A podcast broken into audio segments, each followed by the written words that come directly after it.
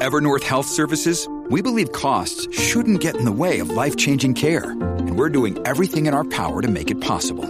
Behavioral health solutions that also keep your projections at their best? It's possible. Pharmacy benefits that benefit your bottom line? It's possible. Complex specialty care that cares about your ROI? It's possible. Because we're already doing it. All while saving businesses billions. That's Wonder made possible. Learn more at evernorth.com/wonder.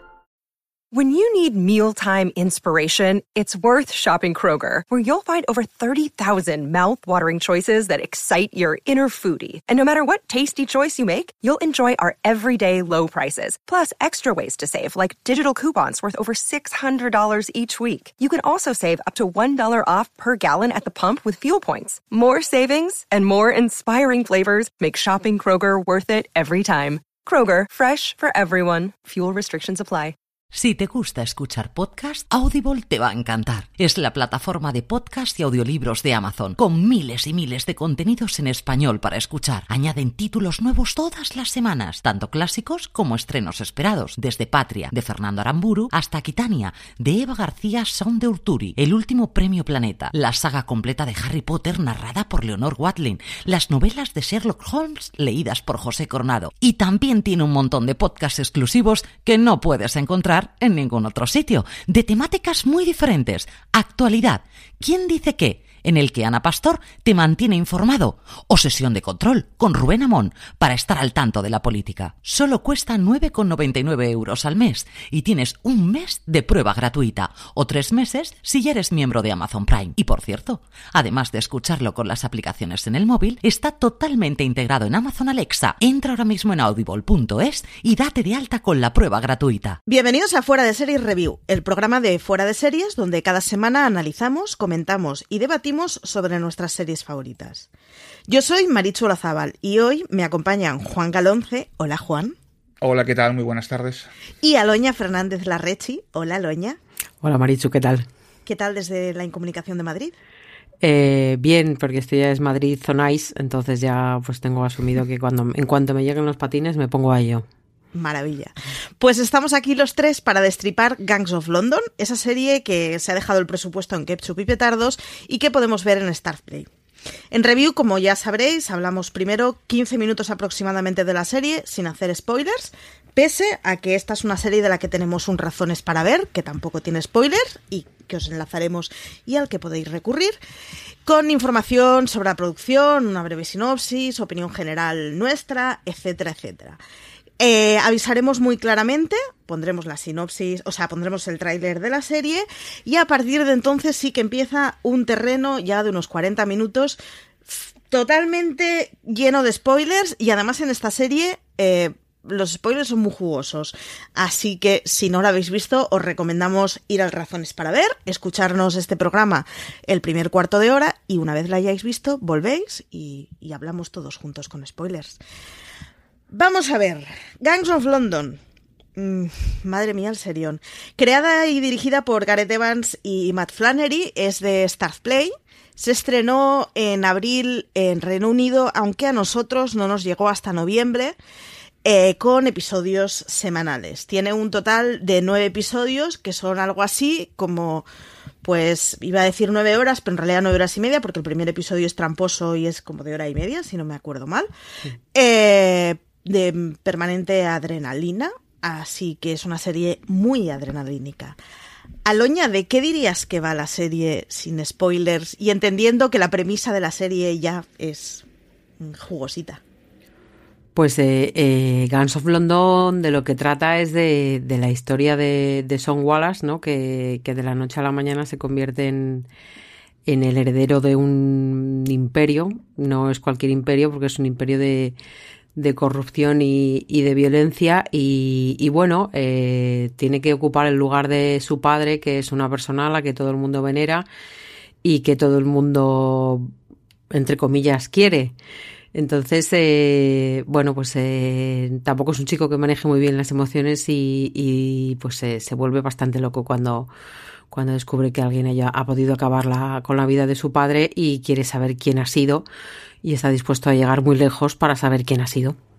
El chaval tiene sus, sus daddy issues, la verdad, porque tiene serios isuitos con, con lo que ha recibido de educación. Es una de esas personas que coges ya con su mochila previa y es que, mm, en fin, menudos padres. Sí, iba a decir menudo padre, pero menudos padres. Hmm. Eh, ahora visto entera, eh, y os recordamos que hay un razones para ver. Eh, ¿Cuáles dirías eh, que son sus principales ingredientes, Juan? ¿Y qué, qué la hace recomendable? Uf, eh, recomendable ya para empezar es que la serie la crea, eh, la escribe y, y la codirige Gareth Evans. Sí. Este realizador escocés que, que, yo conocí hace años con sus dos películas fetiche, ¿no? Redada Asesina y Redada Asesina 2. Es decir, no, no, no improvisó demasiado allí cuando estaba en Indonesia robando. Y, y, y, tiene, tiene como, como atractivo principal, bajo mi punto de vista, primero, que es él, ¿no? Y que es, a mí me parece de lo mejor que hay hoy en día en la actualidad en cuanto a escenas de acción, rodar escenas de acción. Pero, eh, por otro lado, tiene el atractivo de, de, de ese mundo eh, de subterfugio de mafias, pero de mafias multimillonarias, ¿no? Donde estamos acostumbrados siempre a hablar de la mafia italiana o la mafia rusa y tal, pero aquí entramos en la mafia británica que es como muy desconocida, ¿no? Uh, la mafia kurda que también es como muy desconocida, es todo en un ámbito como, como, como Londres y tiene un punto eh, donde, donde aborda eh, clásicos muy, muy del género, muy del género de mafias, ¿no? Como es el tema de la justicia, del honor, el linaje familiar, etcétera, con una violencia exacerbada eh, que situada en Londres nos, nos parece, a mí me resultó muy chocante. Y yo creo que esos dos puntos, o sea, el, atractivo de que sea Gareth Evans por un lado y ese submundo que nos, que nos presenta, yo creo que son suficientes motivos para dar una oportunidad. Y una vez que le das la primera oportunidad con el primer capítulo, eh, yo os garantizo que, que seguís, sin duda tiene varias cosas y unas que, bueno, pues en la premisa, digamos, el, el, capo muere. Hay cinco minutos iniciales en donde todo el mundo le rinde mucho respeto. Una hora después en las que antes de decir que era un cabrón dicen con todo el respeto que lo mucho que lo admiraban y ocho episodios restantes en donde básicamente lo único que dicen es que era un cabrón. o sea, es una de estas en donde, joder, acostumbrados al padrino italiano, ¿no? Al que se le rinde homenaje eternamente, es como, madre mía. La otra es que estamos acostumbrados a ver series de mafias en donde las grandes cabezas no se manchan las manos y donde, bueno, pues, o sea, necesitas tener eh, leyes colaboracionistas para que el que dirige pueda ser imputado porque ellos no han matado nunca. Y sin embargo, aquí es como agarra el cuchillo de, de, de el cuchillo jamonero sin problema. Hay un, un punto magnífico, o sea, hay un, un, momento magnífico en la serie en donde cogen unos tíos de mafia africana y se quejan. Siempre nos tratan como unos salvajes. A continuación, saca un montón de machetes que no sé dónde los esconde ese señor y empieza a repartir machetes entre la gente que tiene alrededor. Bien, pues eso es durante toda la serie sin ningún tipo de freno. Es un despendole de violencia, de pelea, de adrenalina. ¿Para qué tipo de personas la recomendarías, Aloña? Pues eh, teniendo en cuenta que yo no tenía ninguna gana de verla, eh, para todo el mundo ya. Eh, yo creo que, bueno, como muy bien ha dicho Juan, creo que después de ver ese primer episodio es difícil no caer rendida a sus sangrientos encantos y sobre todo porque puede resultar un poco, o sea, yo reconozco, eh, además con, con, esa gente de la que acabas de hablar, que he llegado a tapar así de esas veces que te pones la mano delante de la pantalla que en el fondo haces que no ves, que ves. Sí, yo eso lo he hecho un montón. Eso sí. y tirar 10 segundos hacia adelante, lo he hecho varias veces. Bueno, pues eh, yo lo he llegado a hacer, eh, o sea, en, en, lo más crudo, eh, sí que sí que se requiere de un buen de un buen estómago para, para, para asumir lo que estás viendo. Sí. Pero yo creo que, que no es, o sea, que no es excluyente, que, que bueno, pues eso, puedes hacer cualquiera de esos trucos que todos sabemos para no ver lo que no queremos ver y seguir disfrutando de, de una trama muy interesante, de, de, una, de una historia, eso, que no, que no te da descanso, que no te deja de contar cosas eh, interesantes y, y bueno, eh, Yo, como he dicho, no, no me apetecía porque eso, todo el mundo decía, no, es que se reparten hostias, con perdón, como panes, no, es que qué escenas de acción, no, es que tal. Y me daba mucha pereza. Y, y, yo he sido la primera que, que, después de ver el primero he querido más y he llegado al noveno y he dicho, bueno, necesito la segunda temporada ahora mismo. O Tiene una que... cosa, además es que, o sea, estamos muy acostumbrados a que las novelas, o sea, las escenas de acción realmente no tengan mucha influencia sobre la trama y, sea un suceder de bombardeos. ¡Hala! ¡Hala! Y desde el principio sabías quién iba a morir y ya está. Aquí no, no tienen ningún tipo de miedo a los 40.000 giros en tramas principales, secundarias, es igual. Todo es suficientemente jugoso para darle una buena escena y para que lo que estabas viendo no es exactamente lo que acabas de ver. ¿A quién se la recomendarías tú, Juan? Bueno, pues a, a los amantes de la adrenalina, en primer Totalmente. lugar. Porque es que eh, no paras. O sea, yo. A mí me gusta mucho el, el cine de acción y, y, además el cine que hace este hombre. Es decir, bueno, el, el, el tipo de propuesta que hace este hombre me, me, me, fascina, me parece. Porque no solo estas que comentaba antes, sino también El Apóstol, que está en Netflix, por ejemplo que cambia un poco el tercio, pero también hay una violencia soterrada y a veces desatada brutal, ¿no? Eh, por un lado, la gente que le guste eso, los, las, series de acción, la propuesta, una propuesta de acción pura y dura, pero también, insisto, en, en ese, en ese punto que tiene de, de, de de, de, de, su mundo, que, es que es muy desconocido el que le gusta la mafia. Es decir, o sea, la, esto de que le gusta la mafia es como muy duro, ¿no? Pero que sí. el que la traiga ese, ese, ese universo, ¿no? De, de, de mafiosos, de, pero de mafiosos muy elegantemente vestidos, ¿no? Esos mafiosos elegantemente vestidos eh, neoyorquinos, eh, que son un tanto horteras, ¿no? Estos son muy elegantemente vestidos, eh, con un punto de educación excelso que no eh, vulnera esa violencia desatada que, que, desparraman capítulo tras capítulo. Que son ingleses. Eh, ¿eh? Que son ingleses. Son ingleses, ¿no? Son muy, muy ingleses y tal. Entonces, y sobre todo, fundamentalmente, por encima de todo, al final lo acabáis de mencionar ambas, es decir, hay un montón de giros eh, a lo largo es, es, como una especie de baile de máscaras veneciano, ¿no? Donde todos se ponen y se quitan constantemente a, a, medida que vaya surgiendo el compás una máscara u otra, se la quitan, se la van poniendo dependiendo de cómo vaya el baile, ¿no?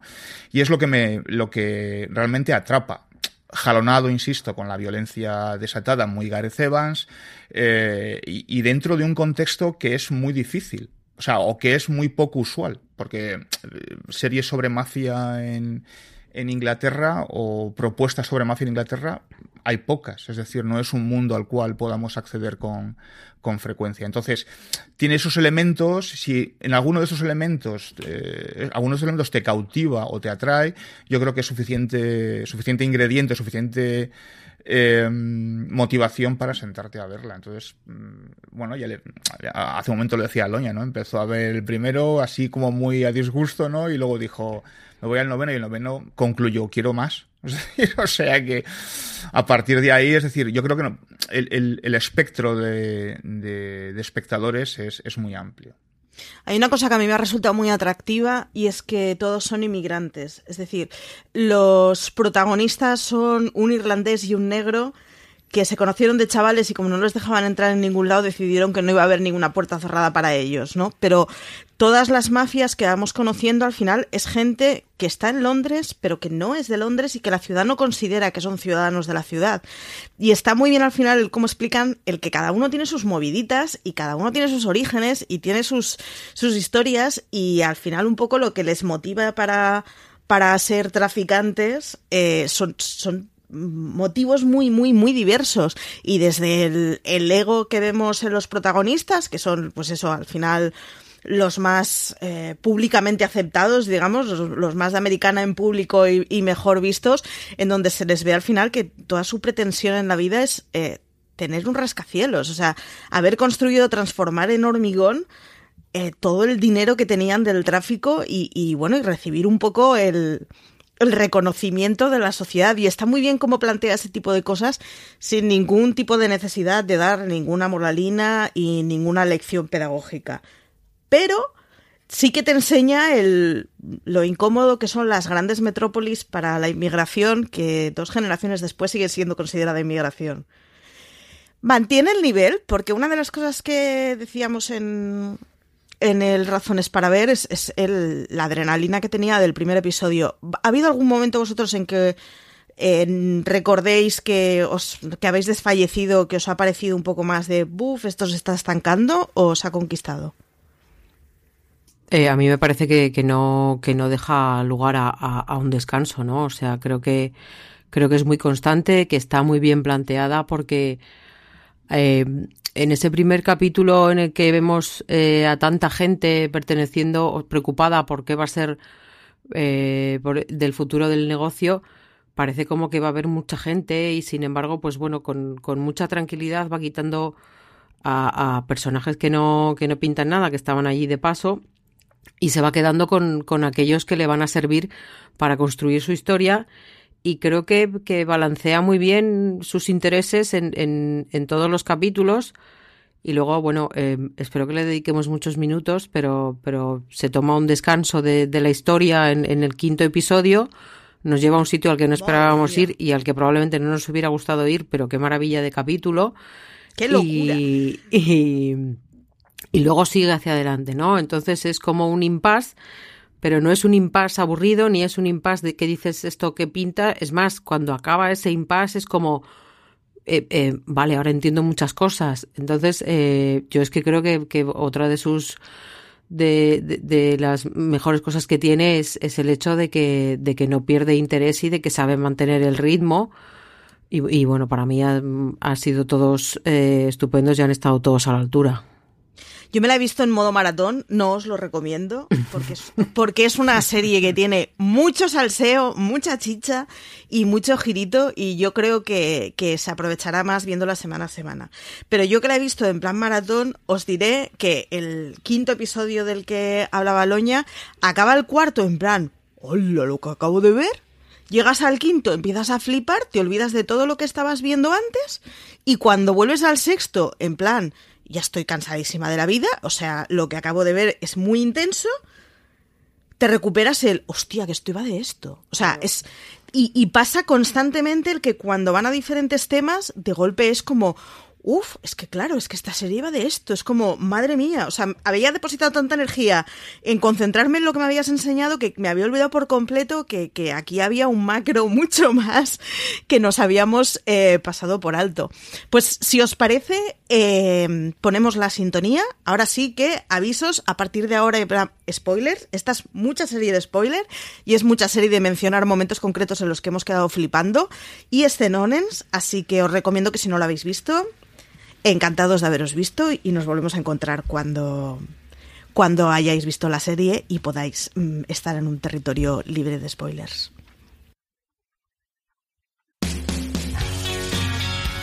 BP vuelve a tener grandes noticias para todos los conductores. Cuando vayas a repostar tendrás un ahorro de hasta 40 céntimos por litro en Península y Baleares y 35 céntimos por litro en Islas Canarias, incluyendo la bonificación del gobierno. Cada vez que visites una estación BP en la península de Baleares, puedes ahorrar y disfrutar de todas las ventajas que ofrecen en su programa Mi BP. Y si lo haces desde Canarias, podrás disfrutarlas a través del plan Dino BP. Así que ya sabéis, BP nos lo pone fácil para ahorrar al máximo estés donde estés. Hazte con su tarjeta en sus estaciones de servicio y si quieres consultar más información, puedes hacerlo en mibp.es y plandinobp.es.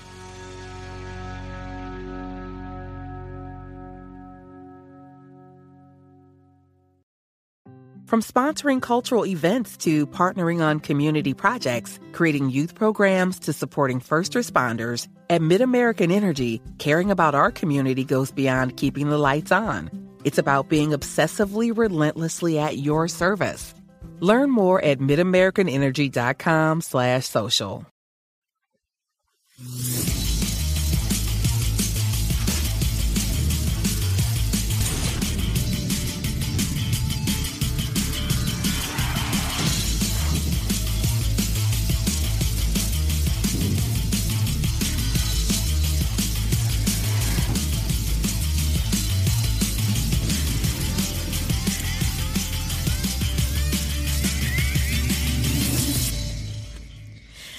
Bien, pues vamos a ello. A ver, yo aquí ya me arremango, o sea, porque esta ha sido serie de la que he visto con libreta apuntando 100 millones de cosas. Primero, escenones que aceleran el pulso. Necesito que me digáis si hay algún momento, escena, episodio o lo que sea que os ha dejado especialmente enamorados. Juan. Pues escenas varias. Eh, la matanza del quinto capítulo, es eso, es una matanza, o sea, en mayúsculas. Em, el, asalto al campamento gitano del primero, me gustó mucho toda, esa, toda esa narrativa, todo ese, cúmulo de secuencias, también me gustó mucho. Me encanta eh, la escena del, entre comillas, asesinato de la matriarca de los Wallace eh, digo, entre comillas, bueno, ya se puede hacer spoilers. Sí, ahora ya se puede hacer spoilers. Bueno, pues el asesinato, el intento de asesinato por parte del personaje de Ed Dumani, o sea, uno de los mafiosos, a la matriarca del clan Wallace o de la familia Wallace, que es eh, Marian Wallace, en, el, en, ese, en ese escenario que es un cementerio. Es un cementerio, además, con, un plano maravilloso, cenital, o sea, me parece algo soberbio. Pero luego, por ejemplo, me gusta muchísimo en la parte final, sobre todo en la parte final, fíjate, en el último capítulo, que en el último capítulo me parece mm, eh, descomunal, no sé a vosotras, para mí me parece descomunal. Me encanta eh, la ultimísima parte donde los personajes protagonistas, que, en este caso uno de ellos es el, el, policía infiltrado, Elliot Fitch, junto con, se reúnen con eh, Son Wallace y se reúne con su, entre comillas, hermano, que es Alexander Dumani, ¿no? Esa parte final me parece fascinante. Es maravilloso como además parece que hay un momento en que digas, joder, es que los tres van a acabar de coleguitas por el mundo. Y es como, vaya, pues no. no. Le comentaba a Juan al principio cuando hemos hablado, y es que yo esta mañana hablaba con CJ, claro, yo esta mañana había visto solo tres episodios, y hablaba con CJ y le decía, jo, lo que pasa es que a ver, sin hacer spoilers, ¿eh? Pero el que están decidiendo que sea el capo de todo este tinglado, joyo, es que no sé cómo va a aguantar una segunda temporada, porque yo a ese personaje es que le veo como que le falta algo de peso y tal. Y claro, llegas al último episodio y es como, vale, pues han sabido solventarlo bien, se lo han sacado de delante y a tomar por saco. Es como, vale, esto no estaba previsto, no estaba nada previsto. Y sin embargo funciona muy bien. Una de las cosas, una de las cosas que a mí me, han gustado muchísimo, además, es lo que decías tú de la escena de la muerte de la madre.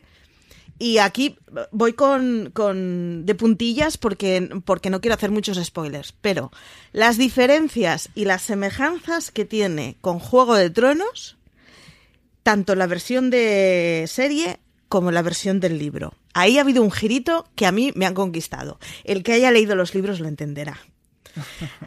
Aloña, ¿tú como alguna escena, episodio, momento especialmente adrenalínico o que te, con lo que te quedes? Pues yo, eh, eh, hablando precisamente de, Juego de Tronos, que creo que tiene más similitudes, eh, a mí me recordó a, la Cena Roja el, el, final del cuarto, ¿no? El, eh, sí, el, porque eh, en esa cena se, convierte en una locura, ¿vale? Que solo tenemos una persona herida y que ni siquiera pertenece a la familia, pero sí que hay, claro, hay, hay, un ambiente muy de locos porque de repente hemos descubierto que, que, que, hay gente que no sabemos de dónde ha salido ni a quién los manda y claro, ahí, o sea, el, el paso del cuarto al quinto me parece una locura porque mm, te deja con, con el con el cliffhanger totalmente arriba diciendo, bueno, eh, obviamente no vamos a perder a esta buena persona, pero, pero ¿qué va a pasar con ella? Y, y de repente cogen y en el quinto te plantan eh, con el padre tratando de, de, sobrevivir a lo que ha sido a esa, esa bacanal de disparos cuando atacan el, el, campamento gitano y al hijo que por fin, por fin sabemos dónde ha ido a parar esa criatura a la que, que, ha vuelto loco a, todo el mundo, ¿no? Y, yo los primeros momentos me cabreé porque dije, bueno, ¿y a mí qué mierdas me interesa esto ahora? O sea, yo quiero saber dónde está, o sea, quiero volver a Londres, quiero que me expliquen qué ha pasado en esa mesa, en ese comedor, esa, esa camarera, todo, quiero, quiero volver ahí.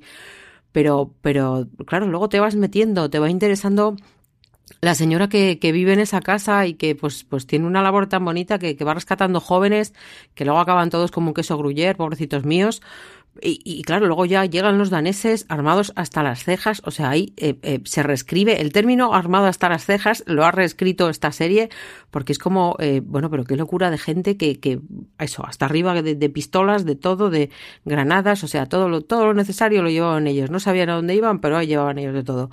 Luego esa casa a la que se recierran las ventanas cuando bajas una palanca, o sea, el, túnel de abajo, es que me pareció todo una puñetera maravilla. Llegas al puerto, el barco, el otro sigue detrás, que vaya bicho de, personaje por otra parte. Y claro, llega esa llamada en la que por fin, por fin le pones cara al, a la persona que, que en cierto modo, aunque no del todo, tal y como descubriremos después, eh, es la culpable de, de, muchas de las cosas que están pasando, ¿no? Entonces, ese, ese viaje emocional, yo también quiero reconocer que eh, me la he visto en tres tandas. La primera fue primero segundo, luego del tercero al séptimo y luego ya los, los tres finales. En ese viaje del tercero al séptimo en el que está esto, el, cuarto y el quinto, es, es, es, es, aún más adrenalínico que el resto del, del, de la serie, ¿no? Es, es, es maravilloso, porque claro, luego cuando acaba el quinto, estás agotado de tanto tiro, de tanto petardo, de tanta sangre, de, ver que no ha quedado ni el tato literalmente, y, te devuelven al sitio del que te habían sacado en el cuarto. Que dices, sí. Mm, eh, eh, mm, es agotador, o sea, es agotador y maravilloso. Es, eh, entonces, todo ese viaje, a pesar de que también me ha gustado el, el último, tengo algunas pegas con, con las motivaciones y no sé cómo, cómo vamos. Eh, a mí me preocupa mucho el punto. Por un lado, me, perdón, me voy a saltar unos puntos, pero creo que es eh, precedente. Dale, dale. Por un lado, me interesa mucho saber cómo, cómo acabaría siendo esa, esa pareja formada por Elliot y Shannon a la vista de lo que vemos de Shannon en el último capítulo, que se coge no sé qué pistola tiene en el armario y, mm, acaba con todo. Y Elliot... que le han enseñado a disparar también a ella. Sí, sí, y Elliot que acaba con todo y Elliot que reparte como reparte, entonces es una la pareja mortal por excelencia, ¿no? Sí. Pero por otra parte, eh, claro, eh, cuando a Shannon, cuando Shannon se da cuenta de, de quién es realmente antes de coger la pistola, eh, pues yo no sé cómo se lo va a tomar. O sea, entiendo que, que, las motivaciones de Elliot, pero no sé si van a estar justificadas. O sea, vamos a ver, mi preocupación es, ¿le van a romper el corazón a esta pobre criatura después de lo que ha hecho? A estas alturas, de verdad. Entonces, de verdad te ablanda eso a la sí, Qué tierno. Sí porque, sí, porque es un personaje que me ha gustado mucho, porque empieza, empieza siendo un, un don nadie, empieza siendo el tipo del fondo de la que no puede entrar ni a la casa cuando, cuando empieza la serie, ni, ni ir al funeral y, se, mm, se, gana su, su, su lugar eh, siendo con esa doble identidad, pero, pero se lo gana muy merecidamente y, y a mí me gusta, es, un personaje que me ha gustado mucho, entonces, pues bueno, pues, pues va recorriendo con él todo, todo por lo que, por lo que ha pasado, teniendo en cuenta la mochila con la que venía, o sea, ese padre, ese, ese, ese trauma mm, de su anterior familia y, y, claro, pues, pues llegar a, O sea, yo cuando lo veo en la silla con ese tipo de dos por dos ahí atado, subiéndolo y bajándolo y, pegándolo y diciendo, pero bueno, por favor, o sea, ¿qué, qué es esto? ¿Qué está pasando? ¿Y, ¿Y, quién es esta gente? Claro, luego te lo explicas y luego de ahí sale elegantemente, pero la cuestión es, eh, mm, ¿se ha vendido por una justificación eh, que le va a llevar a algún lado o se ha vendido y encima va a sufrir? Yo intuyo por la segunda. Por cierto, el, señor este de dos por dos que dices toda esa escena, en mi libreta está resumida como el oso que lo alza. Porque ha sido como, ¿pero cuánto pesa? Quiero decir, ese a ver, es un tío grande. O sea, pues, no pues, son 40 pues, kilitos, ¿eh? Pues los dos metros se le quedan cortos. Sí, sí, ¿eh? sí. Madre y, mía. Y metro y medio de ancho también, o sea, y metro y medio de brazo también. O, sea, también redefine el armario empotrado. Qué barbaridad. Hay, hay dos momentos y es que yo en estas series me suelo quejar un poco del rollo ese de, joder, al final en cuanto mandas no te manchas nada y como seas el hijo del jefe, en toda tu vida te vas a ser rositas, que es un poco la crítica que le hacen a Sean los de las otras eh, bandas, que es como ya, tío, pero tú, tú has vivido ya en una casa con servicio. Pero primero el momento en donde Led Dumani eh, pega un tiro así como sin nada, que es de, bueno, pues por lo menos bien, sabe disparar, pero ya, acto seguido, yo estaba lamentándome de, jope, ya tenemos a la matriarca, que no le dejan ensuciarse, es una pena porque es una actriz fantástica, es una actriz que está hecha para escenas duras y no la dejan nada, de repente corre una cortina y la tía empieza a torturar a la camarera, que es como, ¿hola?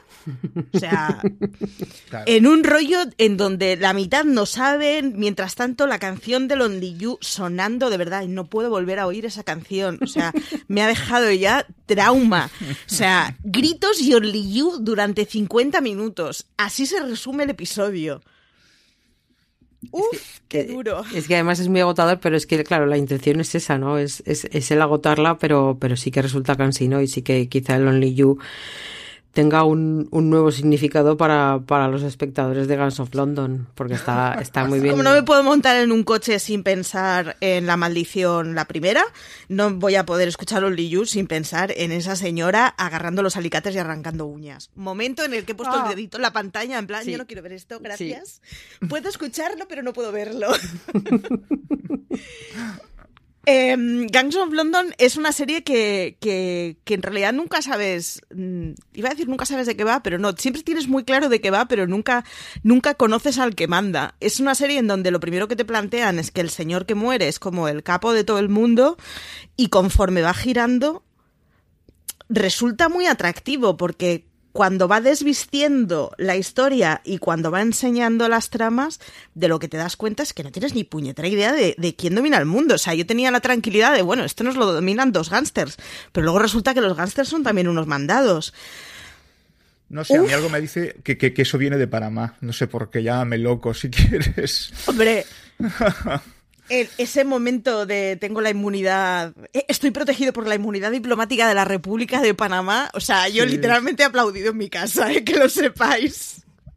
Sí, sí. Ah, bueno, pues, bueno, y ese, y ese, ese punto, yo creo que tiene muchos puntos ¿no? de ese tipo. O sea, ¿quién domina el mundo? Bueno, pues al final ellos que en apariencia están en la cima, ¿no? En la cima de dentro de ese mundo mafioso, ¿no? Cuando hablan con una ligereza absoluta de miles de millones de libras, o sea, no estamos hablando de, de- de cualquier cosa, ¿no? Pero sin embargo, todo el mundo se pliega a eso, a esa pareja misteriosa y críptica que va en el asiento detrás de una limusina que se llaman también muy crípticamente los inversores.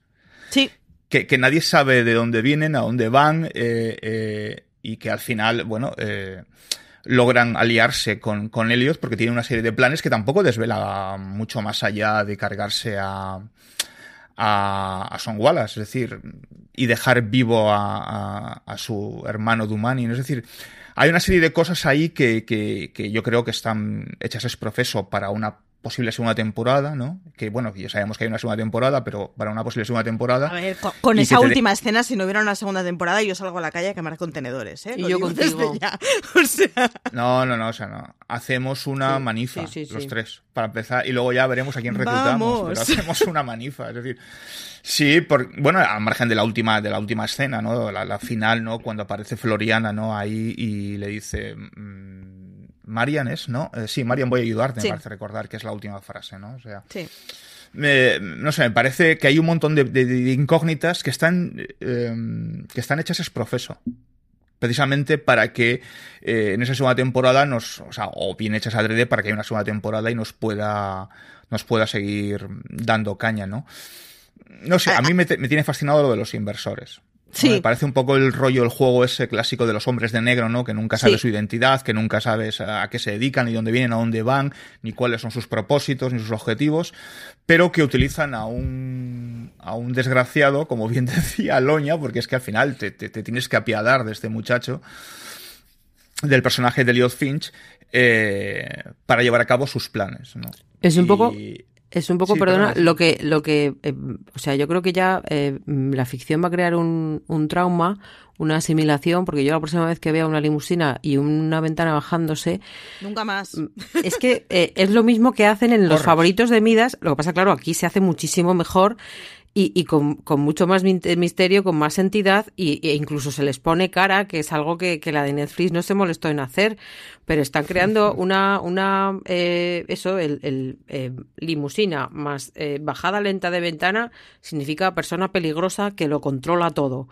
Yo además reconozco que la conspiranoica que hay dentro de mí quiere que cuando acabe esta serie, sea cuando sea, me da igual, dos temporadas o veintidós, eh, realmente no sepamos quiénes son los inversores. O sea, esa, esa cosa de, no, si es que realmente no vas a saber quién domina el mundo, no importa de qué bando sea, eh, no importa a qué intereses responda, es otro rollo muy distinto. Yo es, honestamente espero, eh, como buena paranoica, que, que acabe siendo, pues eso, nos dominan manos negras. Es que además tampoco lo considero, o sea, eh, a mí, por ejemplo, me pasa un poco, eh, yo tengo que reconocer que fue Elliot el que me, el que me mostró que, que, que podía haber alguien por encima de Yevan. O sea, yo hasta que, que, él no puso los interrogantes encima de ese folio y, y dijo, me falta alguien, sí. yo no me planteé que faltase alguien, porque probablemente las tramas tampoco me habían dado pie hacia a, ello, ¿no? Las tramas me habían llevado a que Llevan era el que había eh, más o menos ordenado a alguien que se encargase de, de acabar con Finn, eh, aunque luego eso fue subcontratado, que también eh, es gracioso cómo se manejan estas cosas, ¿no? Como los daneses acaban pillando a los chavales que luego acaban como acaban para que se encarguen de, de esto. Y... A ver, hacemos tantas bandas por nacionalidades para luego subcontratar y privatizar los eslabones. Esto no puede ser. ¿eh? Es la globalización. Es la no, globalización no, de la no mafia. Puede ser. si nos ponemos siendo... ordenaditos por naciones, lo hacemos bien. No subcontratemos. Claro, pero es que luego la paradoja es que son esos dos chavales gitanos que, que, que sí. pasaban por allí y que lo que querían, pues bueno es, eh, eh, si no recuerdo mal, ganarse sus dineros y, y, marcharse a rehacer su vida. O sea, era eh, un poco, es un poco paradójico todo, ¿no? Porque en el fondo lo que están haciendo es trabajar para gente que está súper arriba y, y, y, que maneja muchísimo dinero. Entonces es un poco un poco locura y, y bueno yo creo que, que esa parte es, es, muy interesante y yo no a, a mí me da un poco igual quiénes sean los inversores no o sea bueno siempre va a haber malos eh, pero, pero claro, eh, los intermedios, ¿no? Los cargos intermedios, el, el qué pasa con Alex, el qué pasa con su padre, el, el y luego eso, las bandas que, que, que, comentas tú, pues, pues son los que verdaderamente me, me van a, a, interesar.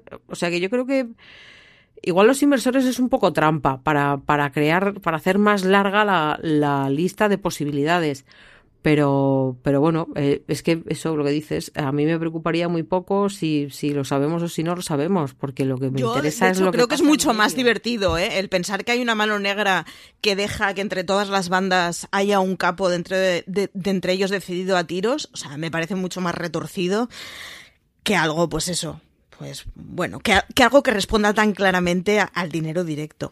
Una de las cosas que tiene la serie y que a mí me parece que va muy bien es que está llena de escenas de mucha adrenalina, de mucho tiro y de, Dios mío, me quedaba absorto, pero cada episodio va de una cosa distinta. Ya se hace la caricatura cuando al principio del octavo eh, episodio hay un momento que dicen los Wallace van a la fuga, que es como, esto parece un cuento de Teo. Y es que efectivamente, cada episodio tiene muy, muy, muy cerrado cuál es el argumento que quiere contar que es lo que hace que, que yo crea que es una serie muy disfrutable a semanas.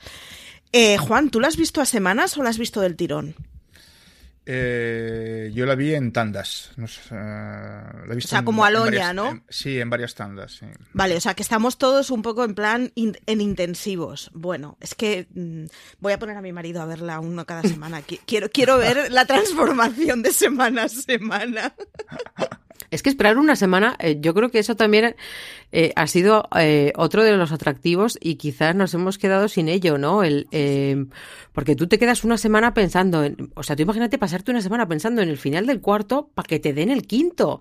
No, no, yo tengo clarísimo que la segunda temporada la veo semana a semana y no, la no, veo en no. su momento. No, o sea, no, no, no. Sí, sí, sí, yo, o sea, quiero ese sufrimiento de dos meses y medio.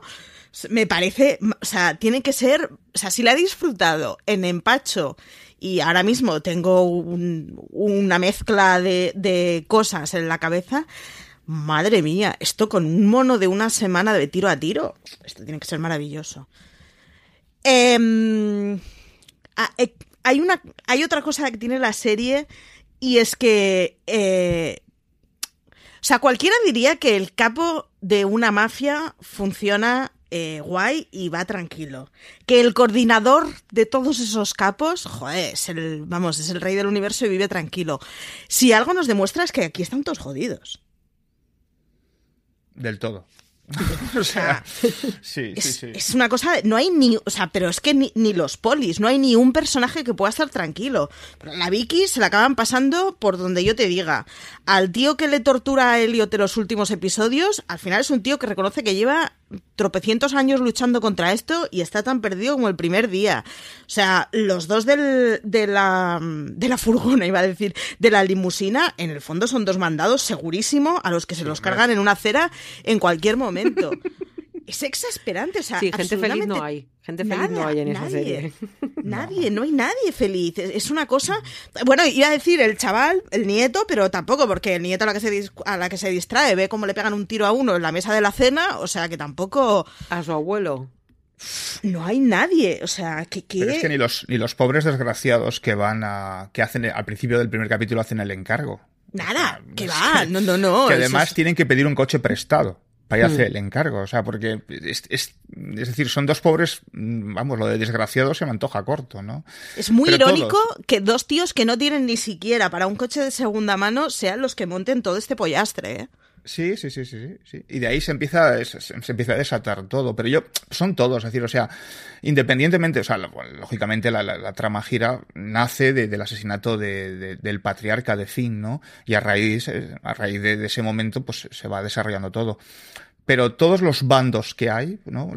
El bando Wallace, el bando Dumani, el bando policial, que tiene varios segmentos, eh, que tiene varias partes dentro del bando, eh, todos, todos son desgraciados que si, vamos, yo tengo la sensación, he tenido la sensación siempre de que están abocados a su destino. Sí. Y el único que quizás combate ese destino es Elliot.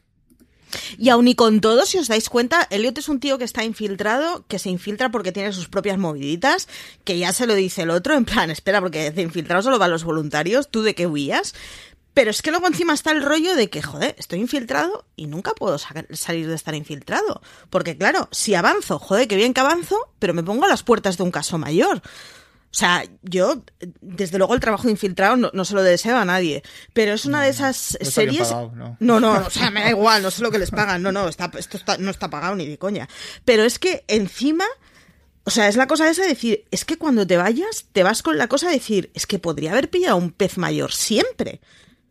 Bueno, salvo cuando le dan el luego- pasaporte panameño, ¿no? Pero claro. Y luego además es que encima él vive, eh, eh, vive enamorarse. Sí, O sea, sí. en medio de todo ese, esa, esa locura de, de caos y destrucción y de corrupción y de tal, se está enamorando. O sea, mm, él tiene un, un trasfondo familiar terrible con el padre en la situación en la que está, con su antigua familia tal y como quedó y tal, y de repente conoce a un trasundo de su antigua familia. Pero es que. Y, Pero y es se que, enamora, aparte o sea, de se todo- enamora en ese, en ese contexto. O sea, que es Pero ya, ya no, es, no es solo enamorarse, quiero decir. Es que a alguien te tienes que atar. O sea, es, es un tipo que vive permanentemente viviendo con sus enemigos. Pues en algún momento es que o les pillo cariño o les pego un tiro en el desayuno. O sea, es, es dificilísima la posición. Es una cosa, y está muy bien explicado el cómo, hostia, cómo el, infiltrarte te tara, mm, en fin, con razón. Están el de Brooklyn Nine-Nine, que, joder, ahora no me acuerdo cómo se llama, el tipo este que grita permanentemente, que tiene los ojos fuera, y, y Elliot en, en Gangs of London. Son los dos personajes que me parecen que mejor representan a los infiltrados y lo, lo, lo mal de la cabeza que acaba. A todo esto, toda esta historia empieza porque hay un señor que la palma y cuando la palman descubra que tiene una segunda vida. A la tal Filomena, o como, no, No. Floriana, perdón. Filomena ya pasó. Sí, Floriana. Filomena. A la tal Floriana no la buscan hasta el episodio 8. Quiero decir, a, esa pobre chaval a punto de parir la tienen encerrada en un sótano y ni Dios la busca, ¿eh? Les importa tres huevos a todo el mundo. O sea, nadie se pregunta por qué no ha aparecido el amante de mi marido en el funeral. Es que además, eh, eh, eh, en el 8, en, esa conversación que tienen el padre de Humani con, con su hijo, con Alex, hablan, o sea, dan a entender como que uno de ellos da hecho, ahora no tengo claro quién, qué- cuál de los dos, pero uno de ellos da por hecho que está muerta y, y es el otro el que dice que probablemente Sí. alguien la tenga escondida porque, porque le interesará para Eh, mucha pasta. mantenerla con vida para, para sacar dinero. Porque claro, eh, tú dices una segunda vida y una segunda mujer, pero es que claro, también tenía un segundo yate que tela con el yate. Y, porque y- se llama como ella. o sea. Claro, También había- te digo que mal gusto de buscarte un amante y comprarte un, un barco que se Sí, llame bueno, como el amante. eh, Qué pero mal gusto. Cuando seamos ricos tendremos los problemas de los ricos, que eso es, es tener mal gusto, básicamente. Como ese momento no ha llegado, Yo encantado de tener mal Aún no me gusto, lo claro, ¿ves? Ahí está. O sea, yo también abrazaré el más gusto, el mal gusto locamente. Eh, eh, pero sí que es cierto que está muy olvidada eh, durante toda la temporada. Cuando no está olvidada, está en un agujero de mierda, literalmente. Y, y bueno, eh, sí que se ve un poco venir el, el- lo que va a pasar cuando consigue huir, ¿no? O sea, creo que por otra parte, bueno, tampoco se podía hacer mucho más, pero sí que es cierto que era como, bueno, eh, la abuela va a rodar escaleras abajo, mm, seguro. El momento de la vieja es el segundo momento en el que he aplaudido. Ha habido dos momentos hoy en que yo sola en mi habitación he dado un palmazo. Y el momento de la vieja cayendo por la escalera me ha generado mucha satisfacción. sí, sí, Tengo todos- que reconocerlo. Todos nos hemos alegrado y especialmente cuando la cabrona de ella, eh, cuando vuelve su hijo, dice, se ha ido y nos hemos quedado sin nada, no vamos a tener nada. O sea, eh, yo estoy aquí haciendo esto por dinero y por ninguna razón más. Y Lo cual, por cierto, me tranquiliza Sí, sí, bastante pero- que secuestrar y torturar a gente sea simplemente por un, un motivo económico y no vocacional. Sí, pero, pero claro, por un momento parece tan entrañable con el te voy a cuidar a tu hijo y no sé qué, no sé cuántos, y por otro, a ver, a mí dame la pasta y déjate de mierdas. Y luego, claro, e- eso la tienes eh, medio olvidada o muy olvidada durante toda la temporada para que cuando crees que ya ha acabado esto porque el señor está saliendo por Piccadilly Circus o por no sé dónde, te dicen, "Che, espérate que vamos a volver un poquito para atrás. Y esa señora que se veía, porque se le veía en las escenas previas, eh, de lejos, yo veía una cosa ahí en medio y decía, vale, ¿y esa, esa persona que está mirando, quién es y por qué está mirando? Cuando se acerca, y claro, te dice, eh, mm, yo te voy a ayudar, por- debería haber acabado la frase con, porque entre otras cosas tengo muy buena, buena parte de tu dinero, eh, eh, pues, pues eh, eh, eh, sí que da pie a, a muchas cosas, porque eh, de cara a la segunda temporada son dos mujeres eh, muy cabreadas con el mundo, Sí. que, que tienen enemigos comunes, y bueno, no sé dónde van a sacar los apoyos, porque claro, eh, pues Marian eh, ha perdido ya a los irlandeses porque los han matado a todos y, y Floriana supongo que estará viviendo de del dinero, pero, o sea, del dinero que le dejó el difunto, pero no tendrá a nadie detrás para, para cuidarla, pero claro, todo lo arregla el dinero, con lo cual pues sacarán maromos como el armario empotrado aquel o vete tú a saber. Pero me parece muy interesante el, el, el eso, el, el cómo Mariana ha pasado de ser una mujer engañada que incluso va a la cafetería a preguntarle al camarero eh, cómo era la otra Sí. y, y- de repente la otra es la que viene y, y te hace abrir un ojo y te dice "Mm, yo estoy aquí para lo que necesites. Me resulta muy interesante, además, la primera temporada al final son todo señores tradicionales eh, de, de mafias, quiero decir, son los perfiles de señores de mediana edad que uno se esperaría que lleva una mafia, y la perspectiva que nos dan es a una mm, mujer forradísima y apestadísima de dinero con su crío huyendo, a la hija de un gángster que resulta que mm, lleva una manicura perfecta y de golpe saca un revólver y se carga al que tiene delante, y a una madre que eso ha pasado de, de ser una madre pija que pregunta por las cafeterías a, después de torturar a una señora, fingir que ha muerto. Uf, vaya segunda temporada llevada por Reinonas, ¿eh? No es por nada. ¿Veis cómo hay muchas ganas de la segunda temporada? Si es que Muchísimas. es inevitable, es Y, inevitable. y a todo esto con Elliot en mitad. O sea, con Elliot en mitad de todo. Sí, bu- bueno, el panameño. El o sea, panameño y el ya recién eh, fichado por Panamá. o sea, Tal cual, tal cual. Porque a mí, a mí sí me sigue apeteciendo ver, bueno, me- parece que el, el punto de inflexión, o sea, el punto final es brutal, ¿no? Es decir, las tres mujeres, esas tres mujeres que son las que van, en teoría, a llevar la voz cantante en la segunda temporada, pero me, me- de las tres historias, las que más me gusta es la de la hija, la, la- la- chica de Umani. Es decir, es, es qué va a hacer eh, con Elliot. Llamadme romántico si Sí. queréis, pero tengo especial curiosidad por saber qué va a suceder en esa relación. Sí, el rollo es que además esa tía ya ha contado y nos, nos- lo- se lo ha contado a Elliot y nos lo ha contado a todos que ya tenía un plan B, que ya tiene una maleta hecha con unos pasaportes, que se larga con su hijo, que tendrá pasta a saber dónde y se puede olvidar. Rollo es, no lo vamos a ver más en la segunda temporada porque esta señora se ha ido a Cuba con su pasaporte y su pasta o vamos a tener una segunda temporada en donde la veamos. Yo ojalá, o sea, apuesto completamente porque la veamos, apuesto porque la veamos a ella por ser un personaje que no hemos visto hasta ahora y veamos a Floriana, que es un personaje que no hemos visto hasta ahora. Si a eso además le pones a una matrigarca mm, quitando las argollas de las mm, granadas con los dientes, que es lo que hace la madre ya a estas alturas, uff, a tope con ello. Lo que no estamos contemplando es que la madre está viva porque parecía que la habían matado, pero no. Es decir, al final el, el, el, colega de su esposo le ha salvado el cuello.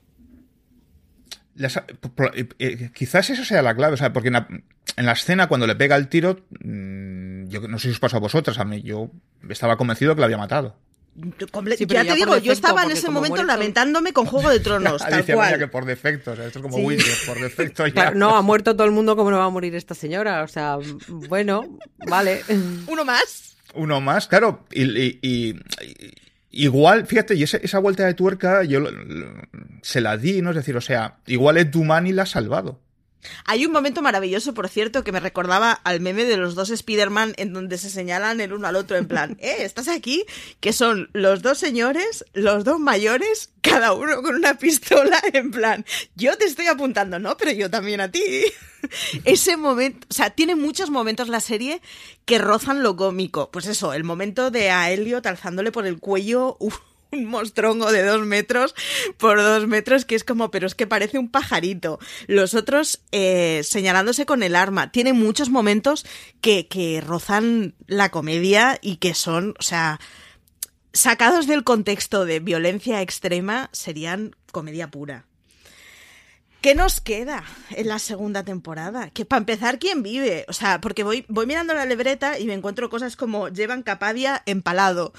O sea, yo, mientras ibas viendo, iba listando en plan, ¿quiénes no tenemos ya? Tenemos, tenemos, y, yo quiero ocuparme de, de Elliot y de las amenazas que le quedan por delante porque ahí está Marian Wallace, que ya veremos cómo se entera de, lo de Son y, y, cómo lo asume, pero... Eh, pero no va a ser bien. No, pero es que además no, va a ser la única, porque mm, recordemos que cuando, cuando Elliot le llama al, al hermano de Son para preguntarle dónde está, eh, el hermano de Son, que está en un aeropuerto y está como, mm, a mí todo esto me importa un carajito, se toma la molestia de decirle que como le pase algo a Son, lo mata. Y es literal. y me parece que es una persona... Por cierto, que es un elegante porque es el único que se ha preocupado de buscarle un cobijo a su hermano. Perdón Sí. Bueno, es que las dinámicas ahí familiares son, son raritas. Sí, sí, esa familia es que merecería un... Eh, yo comentaba en, el, en, el, en la review que es un poco un sucesión y Juego de Tronos y esas son dinámicas como muy, muy locas eh, pero es un personaje muy interesante que yo creo que puede cumplir su palabra porque tiene cara de tarao, ¿no? Y, lo hace muy bien. Entonces creo que por ahí eh, Elliot tiene, tiene una amenaza. Mm, me interesa mucho y la verdad es que no sé por qué razón. Creo que me ha gustado mucho todo, todo el recorrido. Eh, ese, el cómo lo deja Luan y su mujer cuando están en el armario, qué maravilla de armarios hay en esa serie, por cierto, eh, mm, en ese armario haciendo la maleta y, la señora que parece que, ni pincha ni corta, la verdad es que pincha y corta más de lo que parece, eh, le dice que, que, nos vamos, que hacemos la maleta, que nos piramos y que dejes que se maten tus enemigos y que cuando vuelvas, pues tus enemigos estarán, pues, pues serán muchos menos enemigos porque se habrán matado los unos a los otros. Entonces, esa perspectiva de que, de que este buen hombre que yo eh, a las primeras de cambio lo veía como, como palmando porque parecía que había sido el culpable y sin embargo va salvando obstáculos, se carga a los cuatro mm, salvajes de Mosi así con en una escena también muy, muy bien hecha y muy bien preparada. Eh, la verdad es que me interesa mucho el, el, ver cómo vuelve porque estoy convencida de que volverá. Y por último, en, la lista de gente asesina loca que me apetece volver a ver está el danés, porque yo estoy convencida de que vamos a tener, o sea, vamos a volver. Eh, es cierto que, que Llevan ha muerto, o sea, el que manda ha muerto, ¿vale?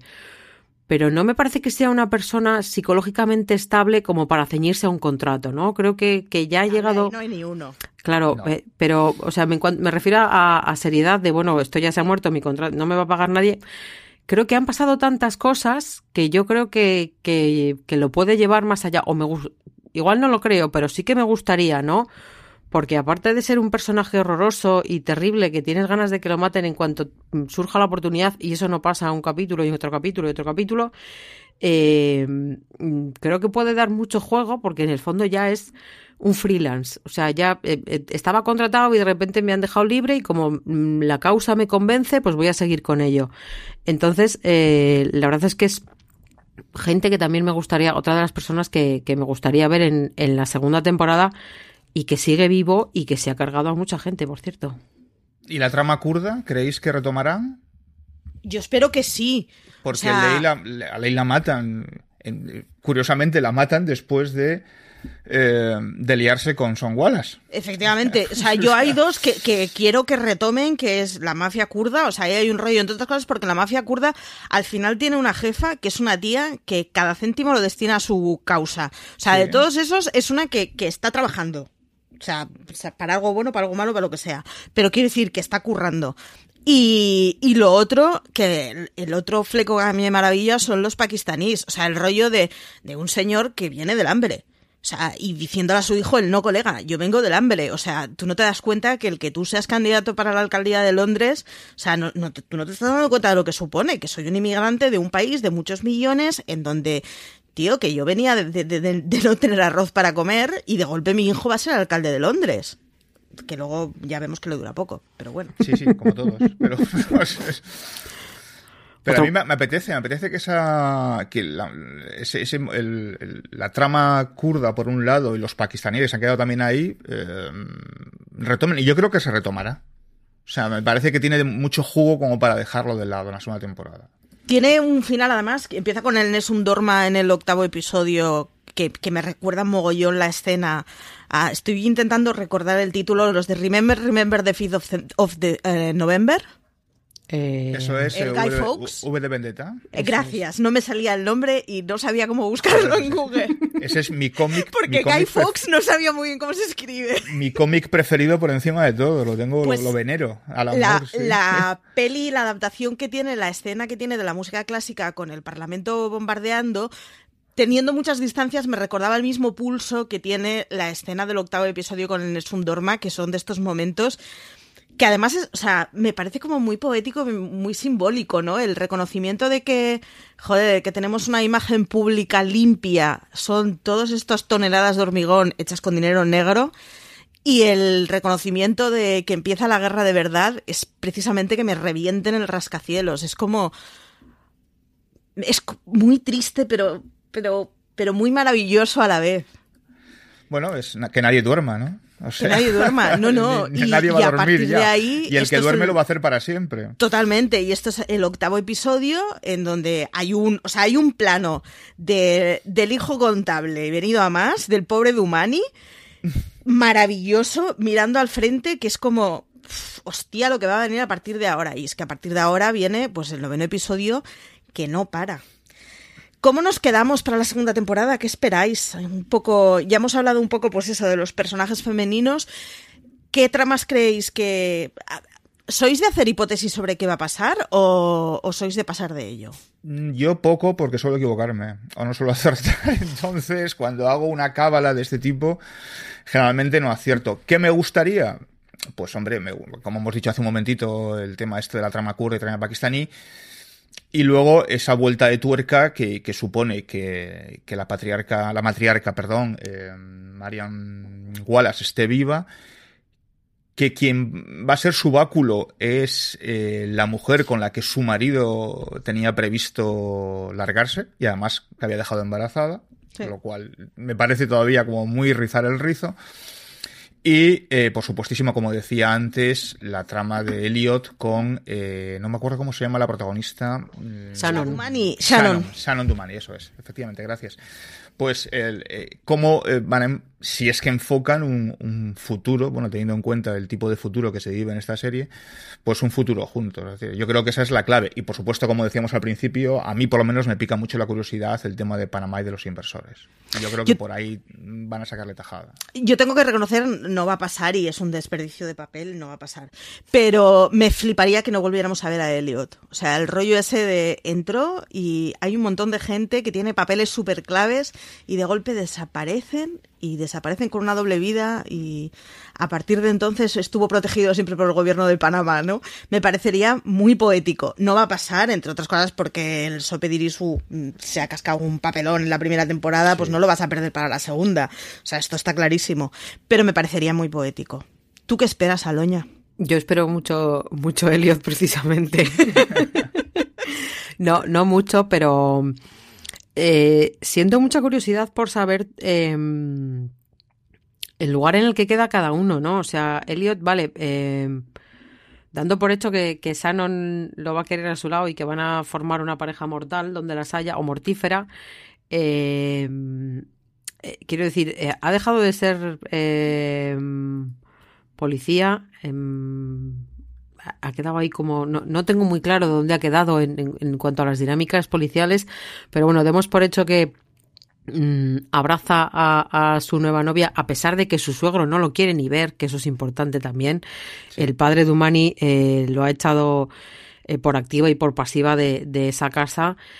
Eh, entonces, siento Hoy vas a tomar un partido y no va a ser el mío. Ha pasado a ser una frase de cabecera en mí para la gente a la que odie, ¿eh? O sea, yo creo que, sí. o sea, no puede haber una peor declaración que te haga un suegro. Sí, sí, no, no es precisamente un, un recibimiento bueno para, para un futuro familiar. Eh, te, siento mucha curiosidad por saber, vale, eh, esta saga, um, los inversores o los, o los que están mandados por los inversores te tienen en, el, en la marcación rápida del teléfono y te tienen to totalmente controlado. Pero, pero, ¿qué vas a hacer? O sea, ¿cuál es tu papel?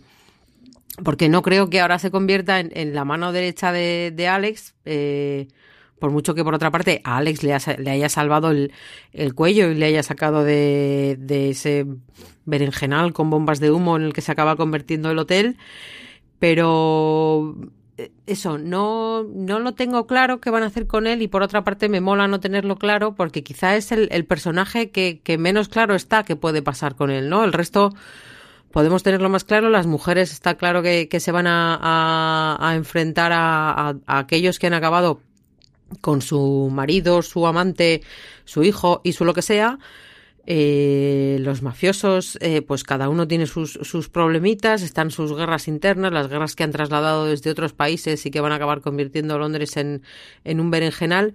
Pero Elliot queda en una posición en la que, vale, tenemos dos, dos dudas. Uno, eh, el amor va a triunfar como él espera que triunfe y por eso ha tirado sus principios a la basura. No triunfa, eh... No quiero finales felices en esta serie. Vale, nada, ni felicidad, ni sonrisas, ni nada. Esta serie es, es, muy, bueno, muy londinense, por otra parte. Eh, y, y, más allá de la cuestión personal y romántica, ha, ha, mandado a su padre a Jamaica. Entiendo que el buen hombre se ha ido a Jamaica y está disfrutando de la vida. Vale, ¿y él a qué se dedica? O sea es un esbirro, pero es un esbirro a qué precio, cuántas horas. Eh, mmm, siento mucha curiosidad eso, y no quiero perderlo decía, de vista ni de broma, ¿eh? Yo por eso decía que a mí me gustaría el rollo de. No, no, es que el tío desapareció. No. Porque las alternativas al tío desapareció es que vaya a ser un mandado para un jefe más grande y además más turbio. Pero bueno, no sé si más, pero por lo menos es de los que tiene pinta de que no aguanta mucho siendo mandado. O sea, no, yo creo, ya, yo creo que no, yo creo que va a crecer ¿eh? en esa línea. Yo creo que va si seguimos con ese juego de Panamá, los inversores y tal del último capítulo, yo creo que el destino le llama por otros derroteros ¿eh? de, más alto calado. Me, me, da la sensación de que va a crecer, de que va a adquirir poder. Por otro lado, yo uh, reconozco que los inversores solo los quiero ver si es para que María les pegue dos tiros. O sea, esta señora que se ha pasado la vida aguantando a su marido, y digo aguantando porque se ha pasado la vida sabiendo que era una cornuda, que su marido pasaba de él y que era un sádico con los chavales. Que bueno, que ya otro tanto, pero bueno. Resulta que en el funeral de tu marido descubres que no es que tenga novia, sino que se va a fugar con la novia y ojo, el rata de tu marido que está podrido de pasta te va a dejar con una mano delante y otra detrás. Hay que ser rata en la vida para hacer una cosa así. Yo a esa señora, de verdad, al cielo con ella. O sea, que le pegue tiros a todo el mundo. Quiero mucha Marian. Quiero mucha Marian y mucha sangre. Es la señorita Stark, pues es lo que tiene. O sea. Y lo bien que queda el, el, plano ese después de la matanza del, del, pueblo gitano, mientras ella está ahí cómodamente mirando desde el coche como, como los demás hacen el trabajo sucio. La, la verdad es que sí, está, está muy bien. Nada, muy finito. Eh, ¿Qué nos queda por decir? ¿Os ha quedado alguna cosa pendiente en el tintero? Mm, Yo creo que no. seguro que algo sí se nos ha quedado, porque son nueve, son diez capítulos de a más largos, o sea, pero Son 10 capítulos y largos, sí. El primero además es tramposo, porque el primero era, pues eso, no sé si Extra era media o qué. Sí. Sí. Que el primero a mí además me pilló eh, en plan, pues iba a ver el episodio y comer y fue como de, "Pa, pues comes viendo esto Sí, no, y viendo no cómo es- prende fuego la gente. desde No es una serie para comer. No, no, no, no, no lo he vuelto a repetir, efectivamente. pues yo es generalmente cuando veo las series comiendo. Buf, no, no, Sí, sí, está. sí. En fin, eh, señores, que ha sido un placer. Que, que muchas gracias por haber estado aquí con nosotros. Que a los que nos escucháis, que nos dejéis muchos comentarios, porque esta es, esta es serie para destripar mucho y comentar mucho. O sea, a mí mm, me han quedado muchas cosas anotaditas en la libreta de hoy, hoy, hoy, hoy, hoy, hoy. Esto hay que comentarlo. Muchas gracias por estar con nosotros, Juan. Muchas gracias a vosotras, como siempre. Muchas gracias, Aloña. A ti. Eh, a vosotros, pues, pues nada, os decimos eso, que nos dejéis mensajitos y me gustas y estas cosas y dale al, al, al like si te gusta y estas cosas que dicen los jóvenes modernos, que os recomendamos eh, los contenidos que de hecho ha escrito Galoña, pues crítica inicial, una crítica final, hay algún artículo más, trailers, etcétera, con, con bueno, pues con, con, lo que ha sido la serie, que además mm, estas cosas, es una serie de la que hay mucho para escribir, así que si veis los artículos y funcionan bien, posiblemente escribamos más, porque es que funcionan, o sea, porque es un serión y hay muchas cosas de las que escribir. Que os recordamos que tenemos un Razones para ver que grabamos justo al principio de la temporada, después de ver los dos primeros episodios, o el primero, no me acuerdo. Y que nada, que, que, tenéis nuestros múltiples canales en nuestro canal de podcast, en nuestro Telegram en el que ya somos mil y pico desbocados hablando de series, en todas las redes sociales, etcétera. Que os suscribáis a nuestro contenido en audio, en iTunes, en Apple Podcast, en iVoox y donde nos dejen. Y que nada, que lo único que tenéis que hacer es buscar fuera de series y ahí nos encontraréis. Que mucha información, o sea, más información y muchos artículos en fuera de series.com que muchísimas gracias por llegar hasta aquí y que como dice CJ, tened mucho cuidado ahí fuera.